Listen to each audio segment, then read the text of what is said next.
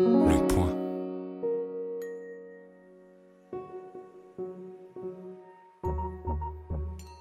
Les Contrariantes, un podcast bimensuel dédié à l'échange d'idées présenté par le magazine Le Point avec Peggy Sastre et Laetitia Stroche-Bonnard. Dans cette émission, nous discutons les défauts de la Convention citoyenne sur le climat, puis nous accueillons l'écrivain Gilles Seban pour parler littérature et morale. Bienvenue chez Les Contrariantes, le podcast des idées élevées en liberté. Une émission où toutes les deux semaines, Peggy Sastre et moi-même commentons l'actualité, puis débattons avec un invité. Bonjour Peggy. Bonjour Laetitia. Notre sujet du jour est la Convention citoyenne sur le climat. Le gouvernement a présenté lundi 7 et mardi 8 décembre les grandes lignes du projet de loi climat issu des travaux de la Convention citoyenne.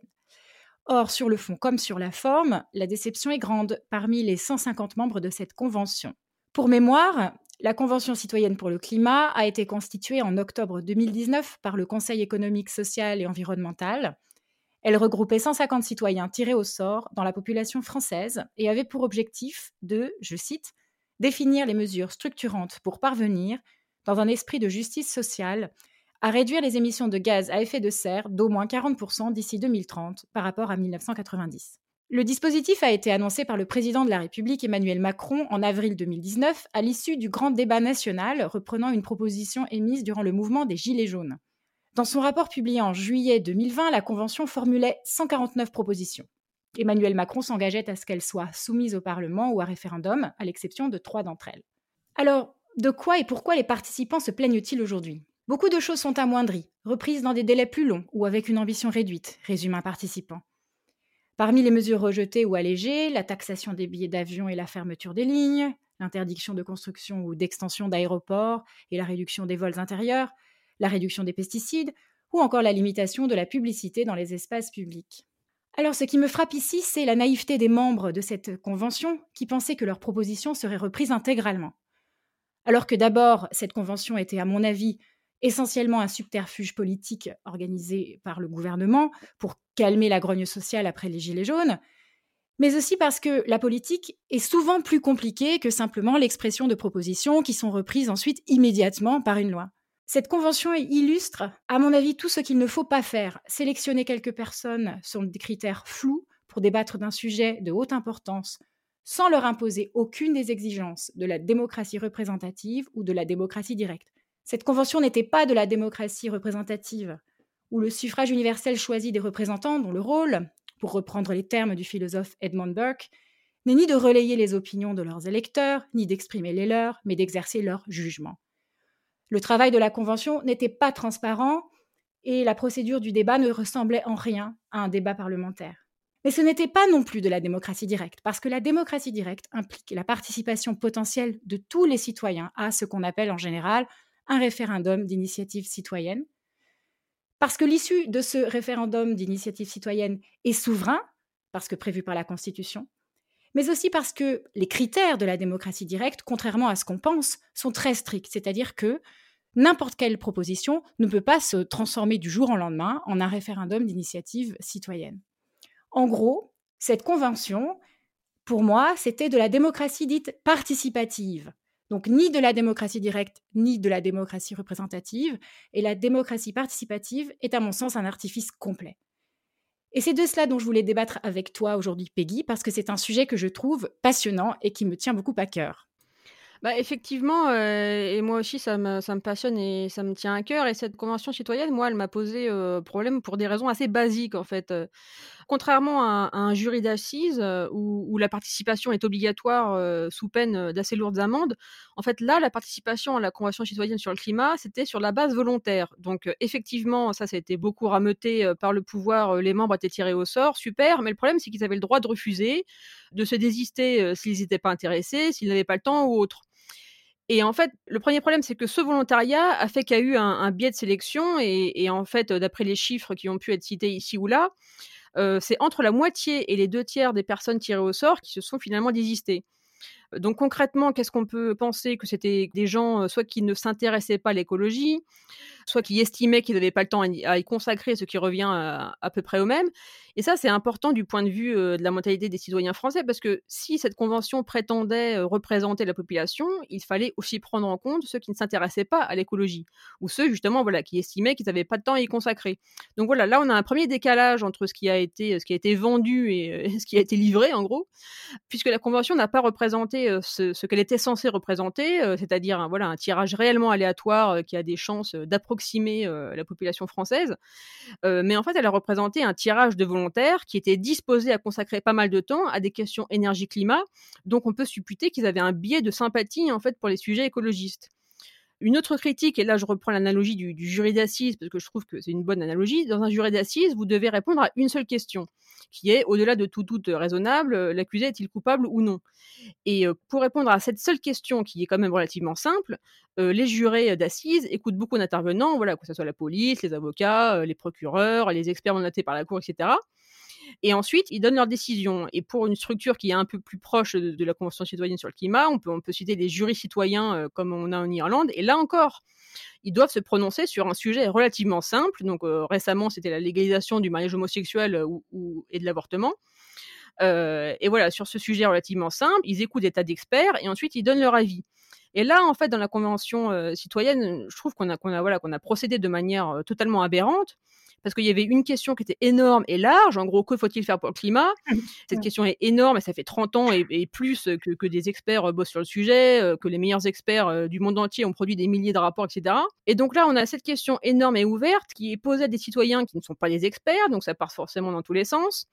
Comment est-ce qu'on veut, du point de vue de l'expertise, euh, que des citoyens euh, traitent à la fois du transport, de la pollution, de l'agriculture, de l'énergie, etc., qu'ils aient le temps euh, voilà, de, comprendre les questions alors qu'ils n'y connaissent rien, d'écouter assez d'experts sur chaque sujet, et chaque sujet a ses experts contradictoires, et ensuite de prendre des décisions éclairées, notamment en termes de, rapport coût et bénéfice. Donc ça, voilà, ça me paraît impossible. Donc voilà, sur ce premier problème, est-ce que pourquoi est-ce qu'on n'a pas restreint le champ de la question? Par exemple, voilà, juste se focaliser sur la taxe carbone qui avait effectivement mmh, tout à fait, oui. suscité la colère des gilets jaunes, à quelles conditions elle peut être acceptable, etc. Donc là, voilà, on est reparti sur, sur tout n'importe quoi. Et le deuxième problème, c'est qu'il y a aussi eu un biais de sélection dans les experts et les, et les intervenants ils n'étaient pas assez nombreux, pas assez contradictoires, pas assez transparents, pas assez sans conflit d'intérêt ou, à l'inverse, euh, avançant euh, de manière, voilà, de manière transparente de leur conflit d'intérêt, y compris avec les ONG euh, et les lobbies. Et voilà, ce travail d'expertise contradictoire, etc., c'est voilà, précisément le travail que fait la technocratie, le Parlement, etc., et ça, de, voilà, en permanence, avec des moyens beaucoup plus importants qu'une petite convention. Ça, a été très bien détaillé dans une chronique signée par Jean de Kervasdoué dans Le Point, publiée le 1er juillet, euh, et qui était intitulé Convention climat, euh, la brillante manipulation du choix des, intervenants, avec comme chapeau les 107 intervenants de la Convention citoyenne pour le climat ont porté un discours qui n'est pas celui des sciences rationnelles et objectives.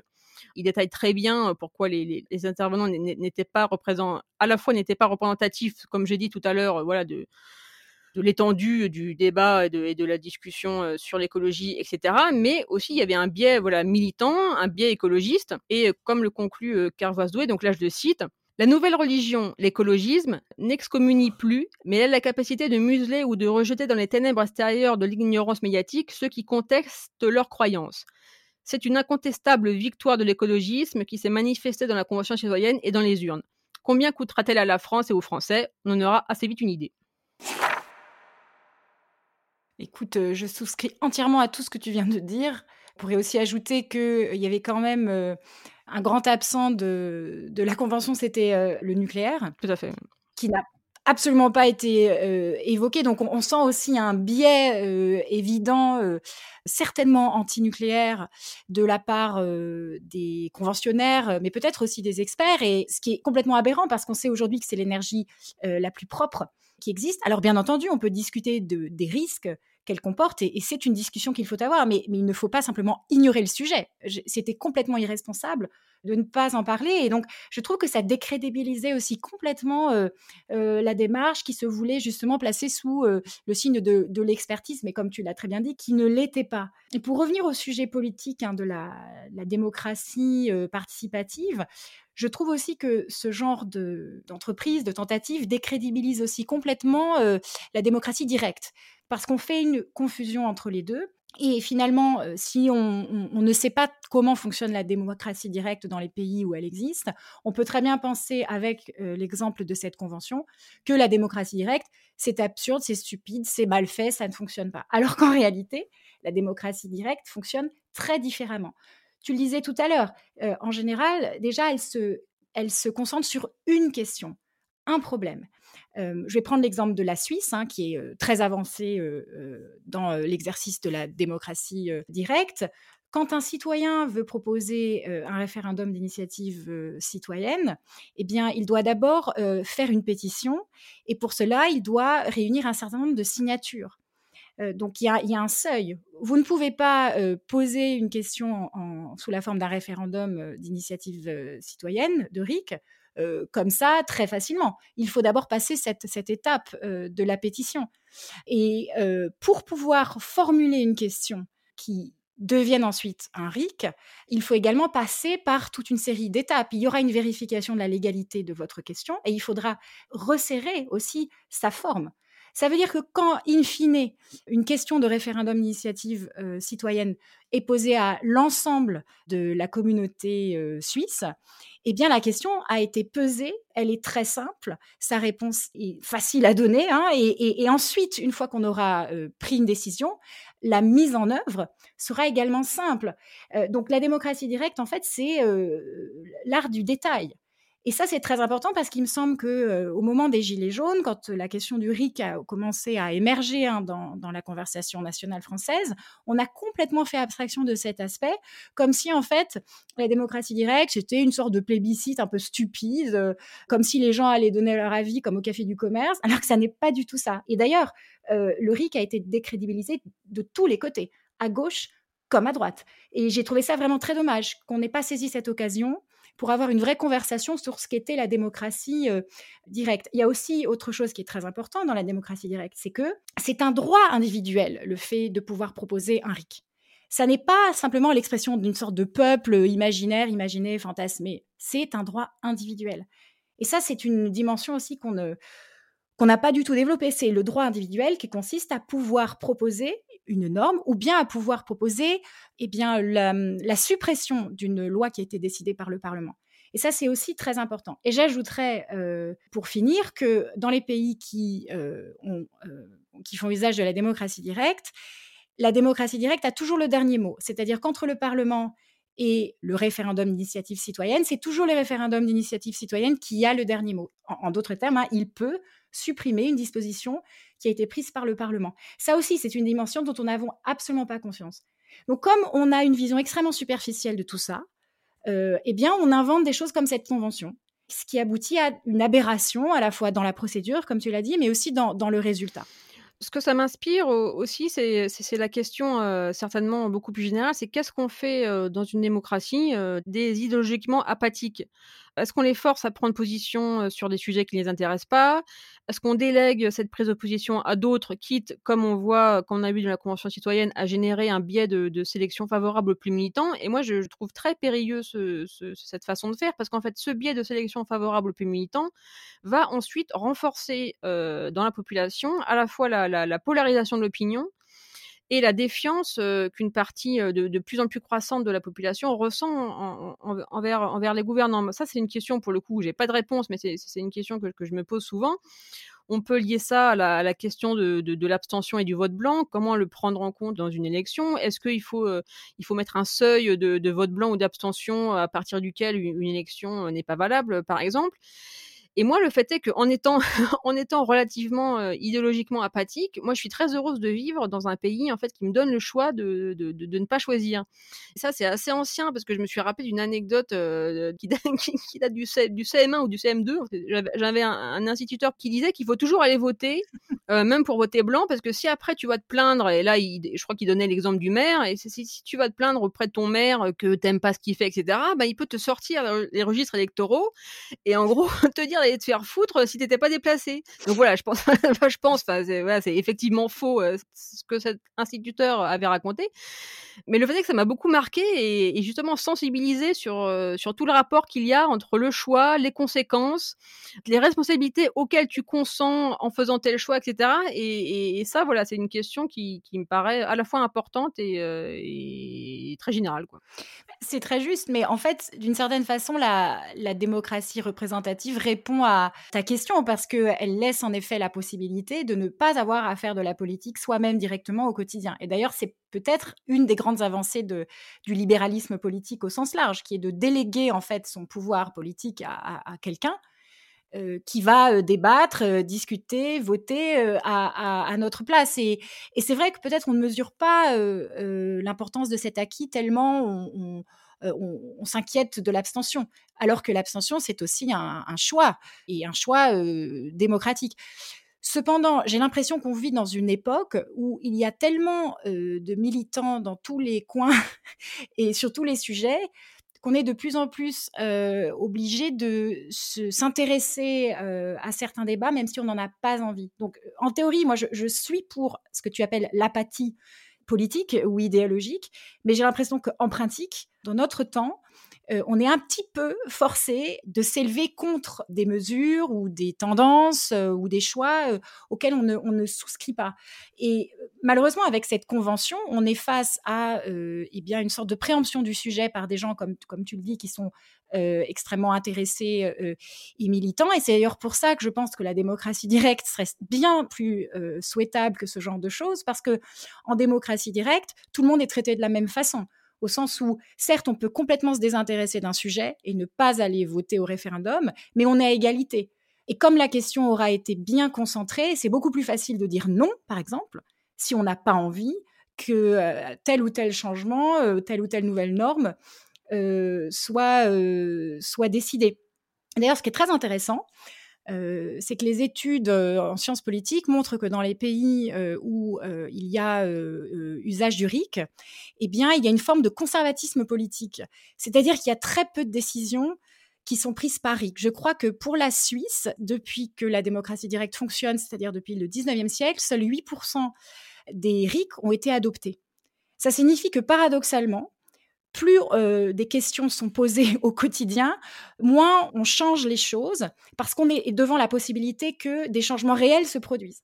Et donc, comme on n'a pas envie que tout change tout le temps, eh bien, on répond par la négative. Alors, c'est peut-être très fatigant, en effet, d'aller devoir voter tous les mois pour quelque chose. Et ça, j'en conviens. Tout le monde n'a pas envie de s'exprimer de cette façon. Mais d'un autre côté, c'est aussi peut-être la condition d'une forme de tranquillité politique. Alors, ce qui est très intéressant euh, aussi euh, dans la démocratie directe, c'est que finalement, ça nous ramène à une conception de la politique qui était celle des anciens. Puisque euh, quand on regarde le fonctionnement de la démocratie grecque, par exemple, eh bien, le citoyen, c'est quelqu'un qui est actif dans la décision politique en permanence. Et donc, c'est comme si, après avoir beaucoup goûté euh, aux bienfaits de la démocratie libérale et représentative, nos sociétés avaient envie quand même de recommencer à s'impliquer directement dans, dans, le choix politique. Moi, pour moi, c'est une bonne chose parce que c'est important, nos sociétés ont, changé et je pense que euh, tout comme hein, à l'époque de Tocqueville, la question qui se posait, c'était euh, faut-il euh, accepter la démocratie telle qu'elle est? Est-ce une bonne chose? Et, la réponse était plutôt oui. Je pense qu'aujourd'hui, la question qui se pose est faut-il accepter la démocratie directe? Et je pense que la réponse doit être également positive parce que ça correspond, à mon avis, à l'ère du temps. Mais euh, c'est intéressant en tout cas de, voir que la conception du pouvoir, de sa légitimité évolue avec l'ère du temps et qu'aujourd'hui c'est vraiment difficile de considérer le pouvoir démocratique sans une forme ou une dose de démocratie directe. Cependant, ça ne veut pas dire euh, qu'il n'y a pas d'excès aussi. Euh, dans cette vision de la politique. Et pour cela, je reprendrai une distinction qui a été faite par Benjamin Constant, qui euh, opposait deux formes de liberté, ce qu'il appelait la liberté des modernes et la liberté des anciens. Et la liberté des anciens, c'était la liberté de faire, donc en l'occurrence de participer à la politique. La liberté des modernes, c'est celle de ne pas faire, donc de pouvoir rester libre de ne pas participer, d'être libre de vaquer à ses occupations privées. Et il montrait qu'il y avait des excès dans les deux. Euh, l'excès de, la liberté de ne pas faire, eh bien, c'était justement le désintérêt de la chose publique. Mais l'excès de la liberté de faire, c'était qu'en fait, la politique devienne totalitaire, ce soit un grand tout et que nous soyons réduits à être des personnes politiques en permanence et plus vraiment des personnes privées.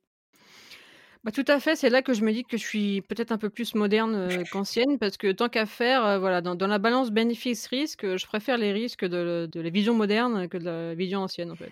Bah, écoute, c'est une très bonne conclusion, Peggy. Je pense que c'est le moment de passer à nos contrariétés du jour. Peggy, je te laisse commencer? Parfait. donc moi, ma contrariété, elle part d'un article de Libération, donc c'est un article qui a été publié le le 7 décembre, qui avait comme titre: «Sexisme dans la pub, Yves Saint Laurent à nouveau épinglé».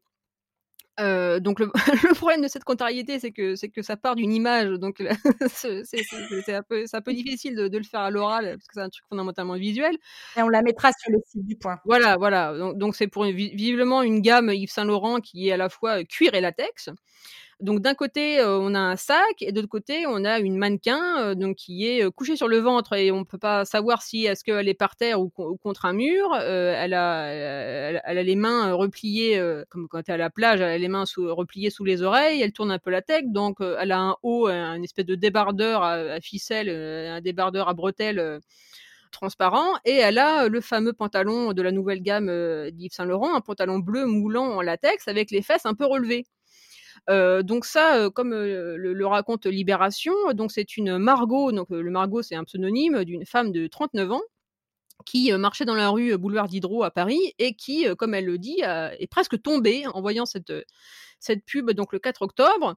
Donc voilà, je la fais rapide. Elle va porter plainte auprès de l'autorité de régulation professionnelle de la publicité, aidée par les chaînes de garde. Donc les chaînes de garde, c'est cette c'est cette association féministe, justement, qui est depuis plusieurs années spécialisée dans, contre les pubs sexistes, etc. Donc l'article de Libération donne plusieurs exemples de pubs où les chaînes de garde ont réussi à, ont réussi à censurer les pubs. Donc il y, a notamment un truc avec une espèce de pin-up très classique. Alors ça m'a fait, ça, bref, encore une fois, ça m'a fait marrer. Je dis, bah, bien si ça, c'est une violence sexuelle, je sais pas ce qu'il faut. Bref mais là où, je trouve l'accroche et le, titre de l'article de Libération est un peu mensonger, c'est qu'en fait la, la, plainte a été déboutée parce que donc le jury de déontologie publicitaire, donc c'est une des instances de l'autorité de la RPP, a jugé que la plainte était partiellement fondée et donc elle a débouté la plainte. Et donc ensuite l'article détaille voilà que la fameuse Margot était dégoûtée, Marie-Noël Bas, donc qui est présidente de, de l'association des chaînes de garde aussi dit qu'elle est indignée.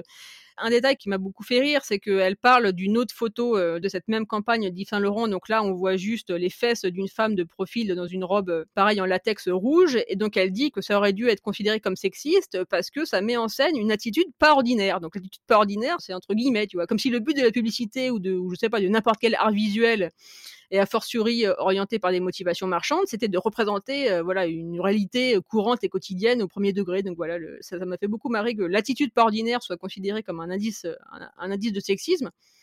Mais plus généralement, et ça c'est vraiment l'objet de ma contrariété, et d'ailleurs c'est un peu en lien avec notre premier sujet sur le problème de représentativité euh, de Convention citoyenne sur le climat, c'est que moi j'ai jamais demandé à être représentée euh, par les chaînes de garde, euh, qu'elles considèrent que voilà que si je vois ces photos ou d'autres de publicité, c'est un appel au viol et que oh là là, il faut que je sois protégée donc ça, voilà, c'est une contrariété pour le coup. Voilà, ça, fait très longtemps que, je suis contrariée par les chaînes de garde. C'était ce qui a motivé en fait la, rédaction de mon tout premier livre que j'ai écrit toute seule, qui, qui s'appelle Exutero pour en finir avec le féminisme, que j'ai publié à La Musardine, qui est par ailleurs une, maison d'édition de, littérature érotique en, en 2009 pour vraiment conclure là-dessus, c'est le côté de, de, de quel droit les, les, chaînes de garde se disent qu'elles vont faire la police sur les pubs, etc. Et là, dans ce cas-là, heureusement, la, plainte a été déboutée, mais dans énormément d'autres cas, elles réussissent, quoi. Et puis quel nom, les chiennes de garde, moi je trouve ça euh, effroyable. Non mais vraiment, enfin c'est vulgaire en plus. Enfin, euh, écoute, je je, je, je vais pas changer vraiment de sujet puisque je vais aussi parler de, de, femmes et de sexisme, mais dans des proportions bien pires. Ma contrariété prend sa source dans un, documentaire que je viens de voir sur Netflix qui s'appelle Chambre 2806 et qui retrace l'affaire DSK qui s'est passée en 2011. Donc, tout le monde se souvient certainement qu'à l'époque, donc Dominique Strauss-Kahn, qui était président du Fonds monétaire international, été accusé de viol par une, femme de chambre de l'hôtel Sofitel dans lequel il résidait. Elle s'appelait Nafissatou Diallo. Alors ce documentaire qui était réalisé par Jalil Lespert, reprend très rigoureusement à la fois les différentes étapes hein, de, l'accusation, mais aussi interviewe la plupart des protagonistes, sauf Dominique Strauss-Kahn qui n'a pas souhaité répondre aux questions. Donc on y voit Nafissatou Diallo, qui ne s'était pas exprimé depuis, euh, depuis des années, hein, depuis cette affaire. Alors, bon, le documentaire est, vraiment excellent, mais euh, forcément, il a provoqué chez moi un, ensemble de contrariétés. Donc, je vais essayer d'être brève. La première, hein, c'est effectivement que moi, je n'ai pas pu m'empêcher d'avoir de l'empathie pour Nafissatou Diallo, dont le récit est très crédible. Euh, mais bon, ça n'engage que moi. Hein. Euh, simplement, ce qui est absolument déprimant, je ne trouve pas d'autre mot, ou désespérant, c'est que finalement, elle n'a pas eu droit euh, à un procès. Il n'y a pas eu de procès pénal. Il n'y a eu qu'un procès civil. Elle n'a pas eu droit à un procès pénal parce que euh, eh bien, le, procureur a estimé que euh, les preuves, les indices hein, contre la personne de Dominique Strauss-Kahn n'étaient pas assez suffisantes et que Nafissatou Diallo n'était pas assez crédible comme accusatrice pour que un procès puisse se tenir avec devant un jury. Et ça vient quand même notamment du fait que les avocats euh, de Dominique Strauss-Kahn et aussi la presse ont tout fait à un certain moment pour discréditer complètement son témoignage, le témoignage de Nafissatou Diallo, en expliquant qu'elle avait menti euh, dans sa procédure de demande d'asile aux États-Unis, qu'elle avait des liens euh, avec un, homme qui était en prison pour trafic de drogue, que euh, on voyait sur une vidéo deux hommes qui, après avoir convaincu Nafissatou Diallo de porter plainte, faisaient une espèce de danse de la victoire dans l'hôtel. voilà, tout un ensemble d'indices qui, à mon avis, n'avaient absolument rien à voir avec l'épisode lui-même. C'est-à-dire, que s'était-il passé dans cette chambre?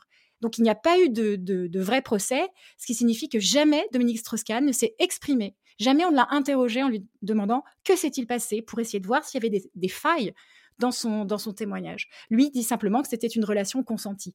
Elle dément très fortement. Et quand on entend le déroulé des faits, on a quand même très envie de la croire. Donc ça, c'est ma première contrariété. Ma deuxième, c'est que euh, on revoit des images de l'époque et on voit surtout à quel point tout le monde se serrait les coudes au sein du Parti socialiste pour défendre Dominique Strauss-Kahn. Personne n'avait un mot pour cette femme qui est noire, immigrée venant d'Afrique, qui ne gagnait pas beaucoup d'argent et qui vivait dans le Bronx. alors voilà, le Parti socialiste, comme d'habitude, hein, brillait par son empathie hein, pour les pauvres et les femmes. Et la dernière contrariété, euh, elle est liée au présent, c'est-à-dire qu'aujourd'hui, on présente euh, cette affaire comme la première affaire MeToo d'une certaine façon, comme si ça avait été euh, le début hein, de la grande prise de conscience. Et moi, je pense que c'est une interprétation qui est complètement fausse. À l'époque, tous les gens, et notamment les actrices qui étaient en première ligne au moment de MeToo, n'ont rien dit. Il n'y avait personne pour défendre Nafissatou Diallo c'est à croire que on s'intéresse au viol et au harcèlement sexuel quand il s'agit de euh, euh, femmes riches et célèbres, mais quand il s'agit d'une femme qui est euh, pauvre, qui est noire, que personne ne connaît et qui s'en prend à un des hommes les plus puissants de la planète, il n'y a personne. C'est vrai, moi moi pour le coup, j'avais suivi de très près cette histoire en 2011, j'avais écrit dessus, à l'époque je travaillais pour le pour le Nouvel Obs qui est devenu depuis l'Obs et c'est vrai que j'avais été, on, va, on va dire, choquée en fait par le fait que le, témoignage de Nafissatou Diallo soit considéré comme non crédible. Après, je voudrais quand même tempérer. Il y a quand même des gens qui voulaient qu'il y, ait un, procès, qui ont dit que ça, ça représentait des choses. Ah, bien sûr. Et puis elle avait deux avocats excellents, enfin, qui, ont fait un travail fantastique pour elle. Donc elle n'était pas seule. Mais ce que je veux dire, c'est qu'on a, mmh le mouvement euh, en, défense des femmes violentées n'est pas du tout né à cette époque, à mon avis. Et, c'est vraiment bizarre, je trouve, que le mouvement ne naisse que quand on s'en prend à des actrices de Hollywood. Effectivement, après, pour faire l'avocat du diable, il y a beaucoup de, féministes qu'on peut critiquer par ailleurs, dont par exemple, je pense à Alice Coffin, qui, euh, quand MeToo est arrivé, euh, a dit oui, euh, il y aurait dû avoir un MeToo en, en 2011 avec Strauss-Kahn, et c'est pas arrivé. Donc peut-être qu'aussi on peut, on peut dire que MeToo a été, un, comment dire, un, la goutte d'eau qui fait déborder le vase. Mais pour revenir à cette affaire en, 2011, moi, c'est vrai j'avais été beaucoup choquée que son témoignage ne soit pas crédible, parce que, en fait, tout est crédible, en fait. le, le, fait qu'elle rentre, voilà, elle rentre dans la chambre, euh, il la force à une fellation. Donc là aussi, ça, a été beaucoup dit, du genre, ah bon, on peut pas forcer une femme à une fellation, sauf que pour employer les termes techniques, c'est pas une fellation, c'est une irrumation. En fait, l'irrumation, c'est quand c'est l'homme qui bouge et la tête de la femme ne bouge pas. Quoi. Voilà, c'est totalement possible. Donc le... C'est ce qu'elle décrit, hein, de toute façon. Enfin, avec des termes très techniques, mais c'est ce qu'elle Voilà tout ce qui a été dit, voilà, bah, c'est pas possible, on peut, on peut, on peut pas forcer une femme à faire une fellation, bah, la preuve que si. J'avais été aussi beaucoup énervée par le fait que la défense des avocats de Strauss-Kahn marche. En fait, le, leur argument, c'était ah oui, elle a menti pour son dossier d'immigré de, de, demande d'asile, donc elle a aussi menti sur menti sur ce viol. Alors voilà, c'est deux contextes très différents. Moi, je pense que toi, comme moi, si on avait la malchance d'avoir un dossier de voilà d'être immigré et de devoir faire une demande d'asile, on, mettrait tout pour l'avoir y compris mentir, mentir sur un viol et en plus sur ce type de viol. Je veux dire le voilà, elle, connaissait pas Strauss-Kahn, c'est pas une prostituée, c'est euh, pas du tout crédible que ce soit un rapport consenti, du genre voilà, elle rentre, voilà, c'est la, femme de chambre, euh, voilà. L'histoire du rapport consenti, c'est la femme de chambre qui rentre et qui est subjuguée euh, par le pouvoir de séduction de Strauss-Kahn et qui ne peut rien faire d'autre que, lui faire une fellation, voilà, bref. Alors qu'elle est là pour lui, pour lui, elle croyait qu'il avait fait son check-out et que, bref, mais surtout qu'un des angles de la, de la défense ou certains propos qu'on a pu entendre à l'époque, c'était que Dominique Strauss-Kahn était tellement séduisant et charmant qu'il n'avait pas du tout besoin de faire ça pour coucher mmh avec, avec une femme. Et, et enfin, ça n'est absolument pas un argument. C'est-à-dire qu'on peut, on peut être séduisant et violeur, enfin, ou pas séduisant et violeur. Enfin, c'est, enfin, je trouve qu'il y a mmh. beaucoup de choses qui sont ressorties, en fait, dans les propos des uns et des autres, qui disaient beaucoup de choses de la nature humaine et aussi du rapport qu'on a au pouvoir et à l'argent. Ah mais totalement. C'est un grand tabou du des questions à la fois, comment dire, des débats sur le viol et à la fois sur le viol quand c'est des gens qui ont du pouvoir qui l'ont. Voilà, c'est l'argument, ce que tu viens de citer tout à fait justement, qui ah oui, il, n'a pas besoin de violer pour avoir des relations sexuelles. Alors qu'en fait, un des facteurs les plus constants des gens qui violent, en fait, des, agressions sexuelles, c'est qu'ils ont une socio-sexualité haute. En fait, c'est en fait, voilà, en gros, ce sont des énormes que tard. C'est pas exclusif. Ils peuvent avoir énormément de rapports consentis, de relations consenties, etc. Avoir un pouvoir de séduction énorme et par ailleurs, de, temps en temps, recourir à, des agressions sexuelles ou, des viols. Pour terminer, il y a aussi un truc qui m'avait beaucoup choqué quand on avait remis en question le, témoignage de Nefissatou Diallo, c'était ah, elle a changé de version en cours de route. Oui.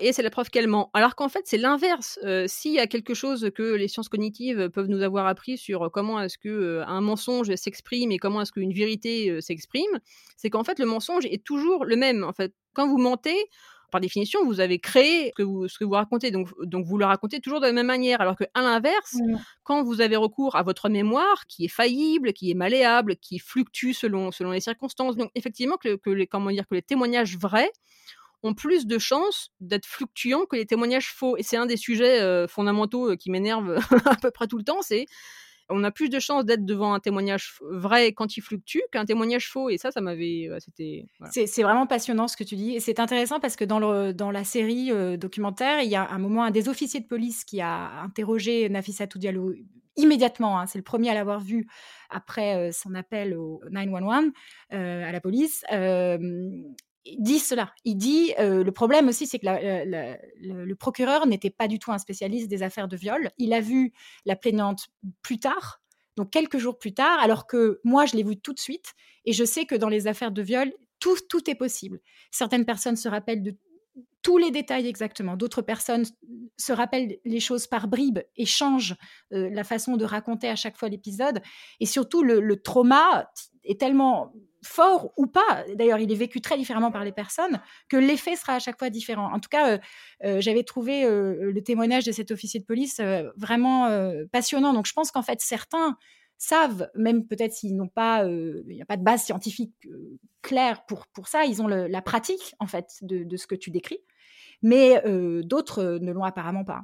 Je crois que c'est le moment de conclure hein, cette première partie qui était fort riche et de passer à la, à la seconde. nous accueillons aujourd'hui l'écrivain Gilles Seban. Gilles Seban, bonjour. Bonjour Peggy. Vous êtes écrivain, romancier et peintre. Euh, parmi vos nombreuses œuvres littéraires, je citerai La dette, que vous avez publiée chez Gallimard en 2006, Domodo Sola, Le suicide de Jean Genet, publié chez De Noël en 2010, Mandelbaum ou Le rêve d'Auschwitz, publié aux Impressions Nouvelles en 2014. Et depuis 2018, vous avez inauguré avec Cirque Mort une série de romans noirs au Rouergue, Les enquêtes du lieutenant Dapper, dont le dernier opus Noir Diadème sort le 6 janvier prochain. Donc personnellement, euh, c'est avec votre travail sur Tony Duvert, euh, qui est, l'un de mes écrivains favoris et, j'ose le penser, l'un des plus grands du, siècle dernier, que je vous ai découvert au début des années 2010. Et à vous lire, j'ai eu le sentiment que nous avions en commun une passion que résume un autre de mes écrivains préférés, qui est le polonais Stanisław Przybyszewski, et qui dit J'ai toujours aimé les aliénés, les psychopathes, les dégénérés, les ratés, les anormaux, les infirmes, ceux qui cherchent la mort et que celle-ci est vite. En un mot, les fils pauvres et déshérités de Satan, et ceux-ci à, leur tour m'ont aimé. Donc pour nos auditeurs qui ne le connaîtraient pas, euh, Tony Duvert était un écrivain français euh, né en 1945 et mort en 2008, qui a publié des essais et des romans de la fin des années 60 au début des années 80, principalement aux éditions de Minuit, et qui a reçu le prix Médicis en 73 pour Paysage de fantaisie et dont la réputation est plus que sulfureuse vu qu'il était à la fois homosexuel, pédophile et que son œuvre explore euh, entre autres ces, thématiques. Depuis début 2020, quand l'affaire Maznaf a éclaté et que des gens ont découvert par exemple que le, journal Libération avait pu publier une tribune d'apologie de la pédophilie euh, signée par les plus grands noms de la culture de l'époque, celui du verre a une nouvelle fois été sorti de son cercueil euh, comme l'un des symboles des errements de la libération sexuelle. Et le terme de cercueil est, tout à fait métaphorique ici, car Duvert n'en a, pas eu de, cercueil, enfin du moins le, temps d'être incinéré pour qu'on disperse ses cendres dans le jardin du souvenir du cimetière de, Tours Sud. Et c'est là que je vais revenir brièvement à mon histoire personnelle, parce que je me suis décidée à vous lire après avoir appris que le maire de la ville euh, où est mort Tony Duvert, donc Torel-la-Rochette dans le Loir-et-Cher, dont j'avais été par ailleurs voisine entre 2004 et 2007, sans savoir que Duvert était en train d'y passer ces dernières années, avait refusé que l'écrivain y soit inhumé et donc, dans, cette espèce de, terreur dans la contamination saboudique qui à la fois me passionne et, cesse de nous rappeler combien l'humain moderne n'est vraiment pas loin de ses ancêtres médiévaux, euh, si ce n'est euh, paléolithique. En fait, à l'époque, je, vous ai lu Arculon parce que parce qu'à la fois j'ai un rapport très conflictuel à la biographie des artistes euh, qui me constitue et aussi parce que je voulais plus rien apprendre de Duvert. Et là, on peut dire que vous m'avez comblé à plusieurs égards, parce que premièrement, votre travail sur Duvert, et donc comme tous les autres livres où vous partez d'un personnage ayant réellement existé, euh, vous n'avez pas du tout le côté sentencieux et définitif euh, qui peut me rebuter dans les biographies, mais vous exploitez au contraire les creux, les ombres d'une histoire, individuelle pour l'éclairer comme un peintre le ferait avec un paysage. Et deuxièmement, parce qu'après ce premier Tony Duvert, L'enfant silencieux, qui est paru chez De Noël en 2010, vous avez sorti au dilettante Retour à Duvert en 2015, un livre qui est construit à partir des témoignages et des documents que la publication de votre premier livre sur Duvert a permis d'exhumer cette exhumation qui me semble une bonne synthèse euh, de, votre œuvre et, qui touche aux raisons euh, qui nous ont fait vous inviter aujourd'hui, parce que nous aimerions en effet aborder la, volonté d'effacement euh, d'une certaine histoire de l'art qui semble caractériser notre époque, remettre les questions morales en perspective avec les questions esthétiques, donc questions esthétiques qui sont parmi les, autres grands absents contemporains, comme si, et c'est là, ça c'est vous qui me l'avez dit en préparant cette émission, l'effondrement de la littérature que prédisait Marguerite Duras arrive par le moralisme et l'inculture qui sont devenus synonymes. Et là, maintenant, je laisse le soin à Laetitia de débuter notre entretien en bonne et due forme. Bonjour Gilles Seban. Bonjour Laetitia. L'affaire Springora-Matzneff a éclaté en janvier 2020 après la publication du Consentement, euh, le livre de Vanessa Springora euh, qui faisait état de sa relation adolescente avec euh, l'écrivain. On a alors beaucoup dit que la tolérance de la pédophilie était le délire de l'élite intellectuelle des années 70-80. Euh, alors, est-ce que vous partagez ce constat? Et à votre avis, quels pourraient être les délires de l'intelligentsia de notre époque? Ben, Déjà, peut-être préciser euh, que la, le côté épineux euh, d'une certaine littérature, mettons la pédophilie, ne date pas de, de, 2020, ne date pas de la sortie du livre de Vanessa Springora on a tendance à faire comme si tout ça était nouveau. Moi, quand j'ai écrit euh, mon livre sur Tony Duvert, le premier, euh, donc a été publié en 2010, pas une fois je n'ai écrit le mot pédophilie dans mon livre, euh, sciemment, parce que je voulais qu'on découvre un auteur sans avoir le mot comme une sorte d'a priori qui bloquerait absolument la lecture. Donc en fait, y a, ce qui se passe actuellement, c'est une montée en puissance de l'oubli et de la volonté de, de cacher une certaine littérature qui n'arrange pas. Mais c'est pas c'est pas une nouveauté. Euh, je me souviens aussi d'avoir euh, participé euh, avec Gabriel Matzneff justement, avec Renaud Camus également, à un colloque sur l'autocensure qui se passait, je crois, à la Maison des écrivains, me semble-t-il. Cela il y a déjà plusieurs années. Donc au fond, cette question-là euh, n'est pas nouvelle. Simplement, elle a pris un retentissement euh, plus violent. Alors, Laetitia, j'ai oublié votre question du coup sur, sur le, le contemporain de...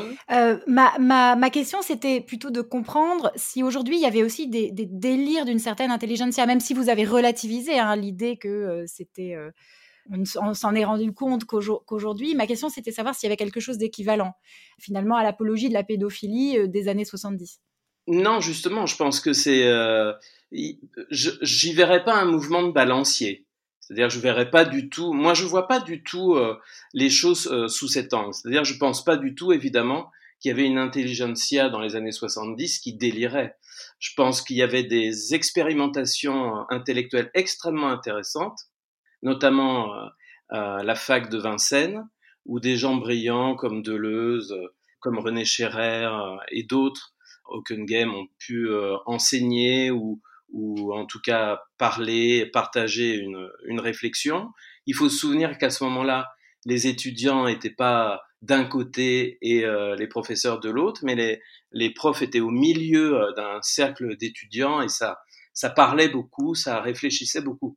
Donc, euh, je, je, suis loin de penser que tout ce qui a pu s'écrire dans les essais, dans les articles, dans les années 70, était le produit d'une intelligentsia.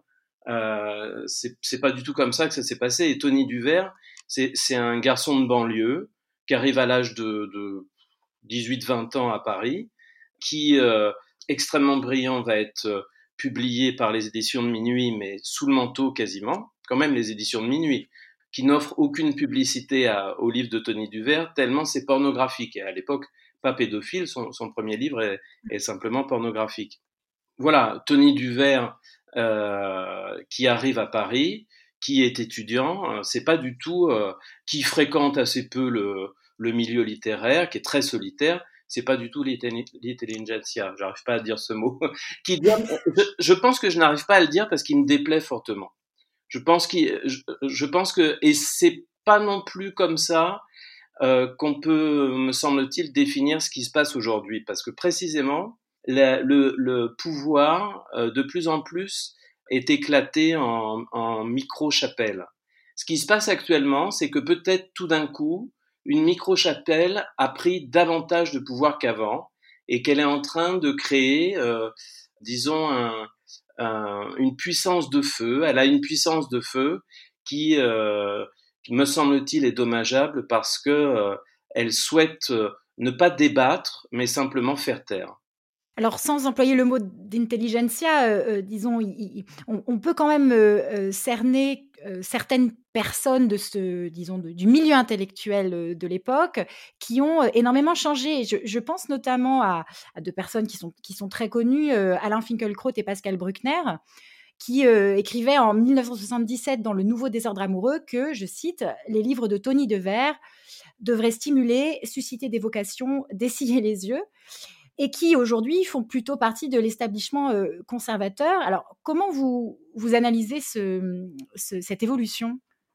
On sait bien qu'entre les années 68 euh, et puis euh, aujourd'hui, les lignes ont bougé, mais j'ai presque envie de dire, moi j'ai l'impression, je vais, je botte pas du tout en touche, hein, mais j'essaie d'expliquer les choses avec mon expérience peut-être, et puis parce que à vrai dire, je suis pas sûr de penser énormément de choses de gens comme euh, Alain Finkielkraut. Moi, je pense beaucoup de choses des, écrivains plutôt. Euh, je suis pas un penseur, mais en tout cas, j'ai l'impression moi que euh, le positionnement idéologique, ce serait comme un tapis qui serait sous nos pieds et qu'on tirerait. Et on se retrouve à un autre endroit du tapis, voire sur le parquet.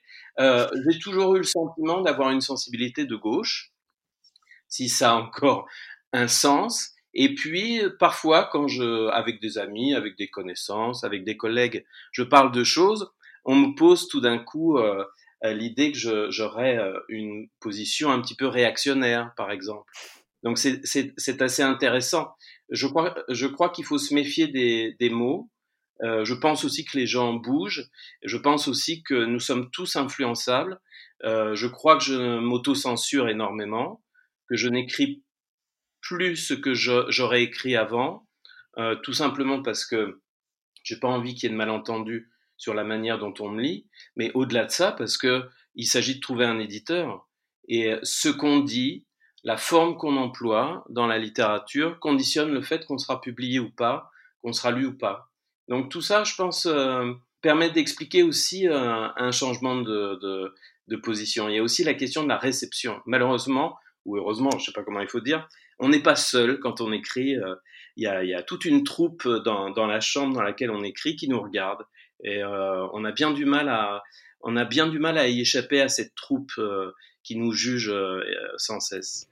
Le nom de, le nom de Guy Hockenheim euh, a été euh, cité euh, rapidement dans, cet entretien. Donc, en, septembre, il y a eu une polémique sur une plaque qui a été apposée à Paris hein, en son hommage. Donc, pour le, vraiment le resituer très très rapidement, Guy Hockenheim était un essayiste, un militant homosexuel, à l'époque apologue de la pédophilie. Euh, donc cette polémique a notamment remis en lumière euh, une certaine porosité entre l'activisme homosexuel et pédophile, et c'est une histoire en fait que certains militants euh, des minorités LGBT actuelles voudraient rapidement effacer. Mais la question que je me pose, c'est est-ce que cette histoire a, seulement été écrite un jour? Ah oui, je pense qu'il y a eu des choses là-dessus.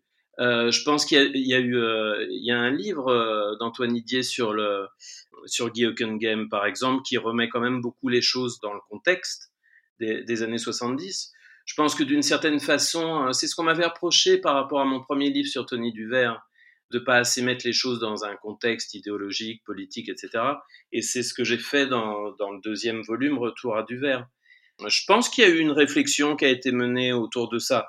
Ce qui me frappe, euh, je trouve ça extrêmement triste, euh, ce qui se passe autour de Guy Hockenheim en ce moment. Je crois que c'est triste à double titre. D'abord, je suis toujours triste qu'on veuille oublier, euh, qu'on veuille effacer euh, un auteur. Euh, je suis triste parce que aussi on perd, là je dis on, c'est-à-dire les homosexuels, on perd notre mémoire. On n'accepte pas que, que, la mémoire soit complexe et que nous ayons une histoire. je crois aussi que réduire Guy à, à, à, quelques prises de, de position, c'est c'est ridicule. Moi, je me souviens d'un très beau film qui s'intitule Rasdep, pédéraste, qui évoque la question homosexuelle, qui dans euh, un film dans lequel intervient Copy, par exemple, euh, et d'autres, dans lequel il est question de, notre histoire homosexuelle parce que il est question du photographe euh, de la fin du 19e siècle, le baron van Gloden. Toutes ces choses qui étaient nouvelles pour nous, c'est comme si tout d'un coup on nous les retirait. Euh, donc je trouve ça très triste euh, que les homosexuels se coupent de leur propre histoire. Euh, c'est toujours une erreur, à mon sens. Et justement, à propos de l'homosexualité, comment analysez-vous l'adoption du mariage homosexuel en France et ailleurs? Parce que on présente unanimement celui-ci comme un, signe de progrès social, mais le fait que des homosexuels se marient n'est-il pas aussi un signe de conservatisme? Parce qu'on sait que certains d'entre eux euh, tiennent à une certaine euh, marginalité. Qu'est-ce que vous en pensez? Alors, c'est une question épineuse. Moi, je vais dire une chose qui est une réponse de Normand peut-être. Je trouve ça bien que euh, des gens qui souhaitent avoir un droit l'obtiennent. Donc, je suis absolument pour cette histoire du mariage pour tous. Ce qui me gêne, c'est pas ça. Ce qui me gêne, c'est plus largement Bon, là, je vais parler uniquement des homosexuels, hein, parce que la question du, mariage pour tous y invite, mais que les homosexuels oublient euh, la valeur de contestation de cette orientation sexuelle. En même temps, je peux, je peux comprendre qu'on ne souhaite pas particulièrement s'opposer, qu'on ne souhaite pas souffrir davantage en restant dans la marge, mais je crois que c'est une pure illusion. C'est-à-dire que euh, si on ne combat pas, si on n'a pas un discours où on affirme cette différence, en fait, on, oublie tout simplement euh, que cette différence existe toujours. Ce que je veux dire, c'est que dans les lycées, dans les collèges, les jeunes homosexuels sont toujours stigmatisés. Et faire comme si ça n'était pas le cas, en disant que tout le monde a les mêmes droits, euh, c'est ne pas du tout donner des armes à ces garçons et ces filles qui se battent.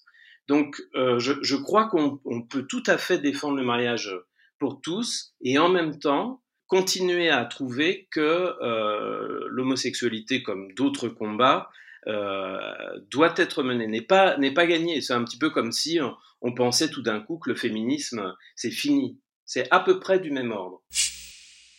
Dans Modelbaum ou Le rêve d'Auschwitz, donc c'est un ouvrage qui porte sur un peintre né en 1961 et assassiné en 86 après avoir voulu, voler un Modigliani. Vous écrivez, donc je vous cite: «On sait aujourd'hui que non seulement que l'œuvre entière d'artistes importants est perdue, mais aussi que des artistes, ce que l'on peut appeler artistes, n'ont produit que de l'inachevé et parfois n'ont rien produit du tout». Est-ce que vous pouvez, premièrement revenir, brièvement sur la figure de Modelbaum? Et ensuite ma question c'est, est-ce que c'est là l'une des motivations de votre travail d'écriture? C'est-à-dire compléter l'inachevé, ramener à la vie des œuvres disparues et aussi avec elles des époques mal comprises?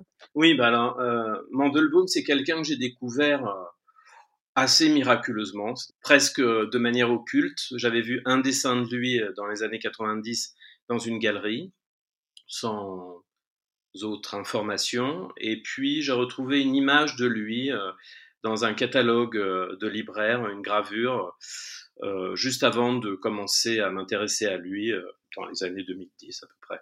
Ce qui m'a frappé, c'est l'extraordinaire destin de ce garçon qui donc a produit une œuvre qui à certains titres confine au génie, au génie adolescent, et qui est mort dans des circonstances absolument romanesque et tragique, puisqu'il a été assassiné par, par ses complices.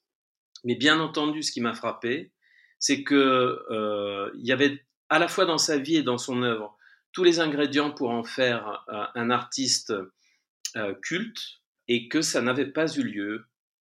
Euh, il y a vraiment là une étrangeté, comme une surdité du contemporain, qui est pour moi le point de départ euh, d'une sorte de mission. C'est-à-dire que c'est comme si euh, on me soufflait à l'oreille un, secret et que mon rôle c'était de le, diffuser.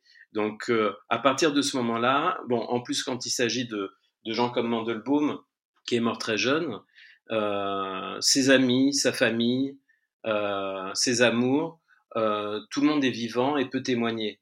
Et c'est une occasion unique de ne pas perdre euh, quelque chose d'extrêmement précieux. Pour revenir à Tony Duvert, Tony Duvert, quand j'ai commencé à travailler sur lui, il n'y avait pas une donnée biographique le concernant. On ne savait strictement rien de lui. Je pense même que c'est un, un, cas rarissime euh, dans, dans, dans l'histoire contemporaine.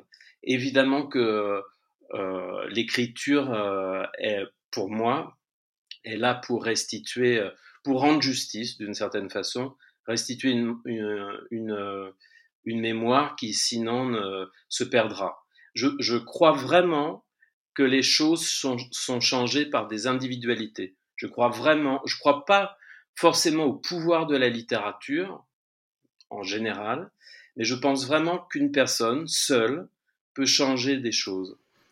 Dans la dette, vous faites dire à votre narrateur, donc qui vous ressemble énormément, je dis et je répète, je me méfie des ouvrages historiques, je me méfie des règlements de compte, je me méfie de la dette universelle, fils et filles des quatre coins de l'origine qui, oui, comme moi, bien sûr, comme moi, mais justement, ont eu quelque chose à régler. Je me méfie des procès cachés dans les lignes objectives d'une somme faisant autorité. Quel serait votre regard sur une partie de la production culturelle actuelle qui, en plus d'être lourdement narcissique, semble s'attribuer un rôle d'accusateur public? Euh, ah bah je, je vais répondre très simplement, je déteste ça. Euh, pour moi, la, littérature n'est pas une littérature du ressentiment. Je même pas. faut vraiment être très doué pour que le ressentiment donne quelque chose du point de vue esthétique. Le règlement de compte, n'en parlons pas. Là, je suis évidemment à contre-courant de, l'actualité, bien sûr, mais je n'aime pas du tout la posture victimaire. Ça m'intéresse pas du tout peut-être par euh, goût personnel, peut-être par caractère, je, n'aime pas me voir comme une victime. Euh, J'aurais, comme tout le monde, j'ai envie de dire, de quoi me sentir victime. Euh, et après tout, pourquoi pas. Mais je trouve ça plus intéressant de valser avec le bourreau, à la limite, dans ces cas-là, plutôt que de le clouer euh, contre le mur avec des phrases. Je trouve ça pas très sensuel. C'est peut-être un petit peu abstrait ma manière de répondre, mais en tout cas, ce qui est très concret, c'est que non, je n'aime pas cette littérature actuelle qui, qui pense, qui trouve ses lettres de noblesse à dénoncer. Je trouve qu'il y, a une, y a une grande facilité euh, là-dedans. Oui, et puis il y a une autre tendance aujourd'hui qui est celle de, purger euh, ce qu'on considère comme des errements moraux euh, euh, du passé et qui touche quand même beaucoup de, de domaines intellectuels et artistiques. Donc euh, aujourd'hui, on, on, on, ne lit plus les dix petits nègres, par exemple, mais ils étaient dix. Ou bien euh, on, se, on, critique beaucoup euh, le livre Lolita parce qu'on estime que c'est une apologie de, de, la pédophilie sans voir du tout hein, son, son, intérêt littéraire. Donc je voulais vous demander ce que vous pensiez aussi de, de cette tendance. Mais moi, je suis très frappé. J'ai lu un, une interview d'Annie Ernaux il y, a, il y a quelques temps. On lui posait la question, on lui demandait euh, euh, ce qu'elle pensait de, de, la stigmatisation, je ne sais pas comment il faudrait dire, euh, du peintre Gauguin. Je ne pensais pas un, un, jour dire ces mots. Hmm. Stigmatisation du peintre Gauguin. Il, faut quand même, il y a quand même des gens qui euh, pensent qu'il faut dénoncer, euh, presque cacher, c'est aux États-Unis, euh, les tableaux de Gauguin. C'est quand même, en soi, c'est déjà, j'aurais presque un, dans une, à une autre époque, j'aurais même pas besoin d'argumenter. Mmh. Et Annie Ernaux lui posait la question. Elle n'était pas pour euh, indiquer euh, comme ça, euh, pointer du doigt des artistes, mais qu'il fallait recontextualiser et qu'à côté des tableaux de Gauguin, il fallait, surtout si le titre pouvait prêter à confusion, je sais pas quoi, euh, il fallait euh, mettre un cartel explicatif. Je trouve ça, euh, et ça évidemment comme c'est Annie Ernaux, qui est un très bon écrivain et qui est, euh, qui est en odeur de sainteté en ce moment, je suppose que tout le monde a trouvé ça très bien, cette réponse. Moi, je trouve ça absolument scandaleux. C'est-à-dire que mettre un cartel explicatif à une œuvre, c'est vraiment ne pas comprendre ce qu'est une peinture. Une peinture peut s'expliquer dans un livre, une peinture peut s'expliquer à la limite dans un dépliant. On a besoin d'avoir sur un cartel hmm. la technique d'exécution de l'œuvre, la date, le titre original. C'est ça dont on a besoin. C'est vraiment mépriser celui qui regarde, celle qui regarde, que de penser que face euh, à l'extraordinaire émotion que dégage un Gauguin, ce qui va nous importer, c'est de recontextualiser. Et là encore, en plus, il faudrait discuter, si on avait le temps, de la question, parce que franchement, faire de Gauguin un salaud, c'est vraiment un raccourci assez incroyable. Voilà, ça c'est ma... je, prends, je prends cet exemple-là, mais je pourrais parler de, de Lolita. Lolita, je trouve que c'est encore plus pervers que ça, l'argumentation sur Lolita, parce que euh, Lolita n'est pas critiqué par, euh, par les tenants de, de la très bonne pensée d'aujourd'hui. Au contraire, on dit qu'on a mal compris Lolita, que Lolita est une dénonciation de la pédophilie et que Nabokov évidemment, alors on s'appuie sur une déclaration euh, de Nabokov, qui évidemment avait vraiment le choix de dire ce qu'il pensait vraiment. C'est d'une naïveté confondante. On oublie que ça traverse euh, toute son œuvre, cette histoire, que l'enchanteur, une première version de Lolita, très belle version d'ailleurs, porte déjà sur cette question. Et au fond, on utilise le bouclier de Lolita pour dire que les autres livres où il y aurait une thématique pédophile seraient eux coupables, alors que Lolita est un chef-d'œuvre. Donc on utilise même les œuvres contre elles-mêmes. Enfin, c'est toujours un, procédé finalement. Et évidemment, si on lit le livre euh, de Vanessa Springora, il est question de Lolita comme un dédouanement. On dit souvent que les années 70-80 euh, étaient un âge d'or de, de, la liberté de création. Euh, mais vos livres, euh, et donc notamment euh, ceux, sur Tony Duvert, font aussi voir une période où la censure euh, d'État était omniprésente. Qu'a-t-on gagné et perdu aujourd'hui, en fait, à, à l'heure où l'autorité publique ne censure quasiment plus rien, mais où tout un chacun semble susceptible de se faire, de se faire en fait agent de l'ordre moral? Oh, on, a, on a perdu, pour moi. Parce que c'est plus, plus simple, c'est beaucoup plus simple d'avoir affaire à la loi, d'avoir affaire à, à, un état même un peu répressif, parce qu'on sait où sont les choses, on peut publier sous le manteau, on peut, euh, et surtout, on n'est pas sans cesse en train de se demander ce qu'on est en train d'écrire. Euh, ce qui est terrible avec euh, la, loi du, grand nombre, la, Vox Populi, euh, les réseaux sociaux, enfin tout ce qu'on veut, c'est qu'on ne sait jamais où est le curseur. C'est-à-dire que ce qui, ce qui est admissible une année ne, ne l'est plus l'année suivante. Donc finalement, c'est euh, pas très arrangeant. Cette censure-là est plus violente, je trouve. Et puis surtout, elle est, elle est très injuste parce qu'elle va s'attacher à une œuvre plutôt qu'une autre parce que tout d'un coup, euh, on en aura entendu davantage parler, que quelque chose aura été médiatisé. Il y a, y a, il y a vraiment une, euh, une injustice de, ça. On n'est vraiment pas... Non, non, ça va peut-être paraître étrange, mais je préfère encore la, bonne vieille censure. Je préfère à chaque fois qu'on sait exactement quel est l'ennemi à combattre. Mais quand l'ennemi s'avance euh, comme un archange en disant qu'il apporte la bonne parole, qu'est-ce que vous voulez faire? Il n'y a plus rien à faire. Tout le monde est du côté de l'ange. Bah, Gilles Seban, euh, merci infiniment d'avoir euh, rejoint les Contrariantes. Euh, donc, je voulais conclure cette émission en donnant à nos auditeurs un minuscule aperçu de, votre talent et de ce qui, à mes yeux, euh, synthétise le mieux ce qui anime votre œuvre. Tout le monde l'aura remarqué, et en plus, euh, depuis le début de ce podcast, une, une élocution de patate. je vous laisse le soin de vous en charger. donc, il s'agit d'un extrait de, de Tony Duvert, L'enfant silencieux. À vous. Merci, merci Peggy, merci Laetitia. Un hommage, dites-vous, un hommage. Ce sont des emplumés, des cailloux lisses, des édredons sortis du placard, des plastrons à miettes, des dégueulis d'ouverture, des pensionnaires de villa. C'est un soir de gala. Dans ma main, la coupe de champagne se réchauffe dangereusement. Je pense, les fantômes ce sont eux. Les morts ce sont eux qui viennent nous hanter. Je dis oui, un hommage, pourquoi pas. On me hausse les épaules. On me répond, il fallait y penser avant, un hommage à un mort, c'est trop simple, c'est trop tard. Il fallait aller le sortir de sa tanière, lui remettre un stylo dans la main, lui remettre l'enfance en tête, au besoin le trucider avec un grand couteau pour en extirper tous les maux. Il fallait le faire encore servir tant qu'il était temps. Mais maintenant, trop tard. Ça n'intéresse plus personne. Je hoche la tête, je regarde les bulles de champagne qui éclatent, je pense, les rêves d'enfance se réalisent quand nous ne trouvons plus le sommeil, que nos dents tombent, et que nous sommes déjà de prématurés vieillards. Toujours trop tard de toute façon.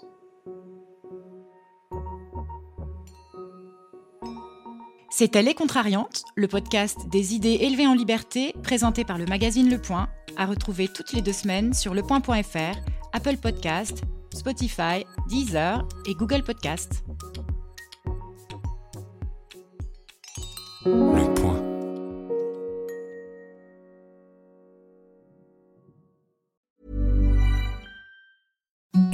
The softest sheets you've ever felt. Now imagine them getting even softer over time. That's what you'll feel with Bowl and Branch's organic cotton sheets. In a recent customer survey, 96% replied that Bowl and Branch sheets get softer with every wash. Start getting your best night's sleep in these sheets that get softer and softer for years to come. Try their sheets with a 30-night guarantee. Plus, get 15% off your first order at bowlandbranch.com. Code BUTTERY. Exclusions apply. See site for details.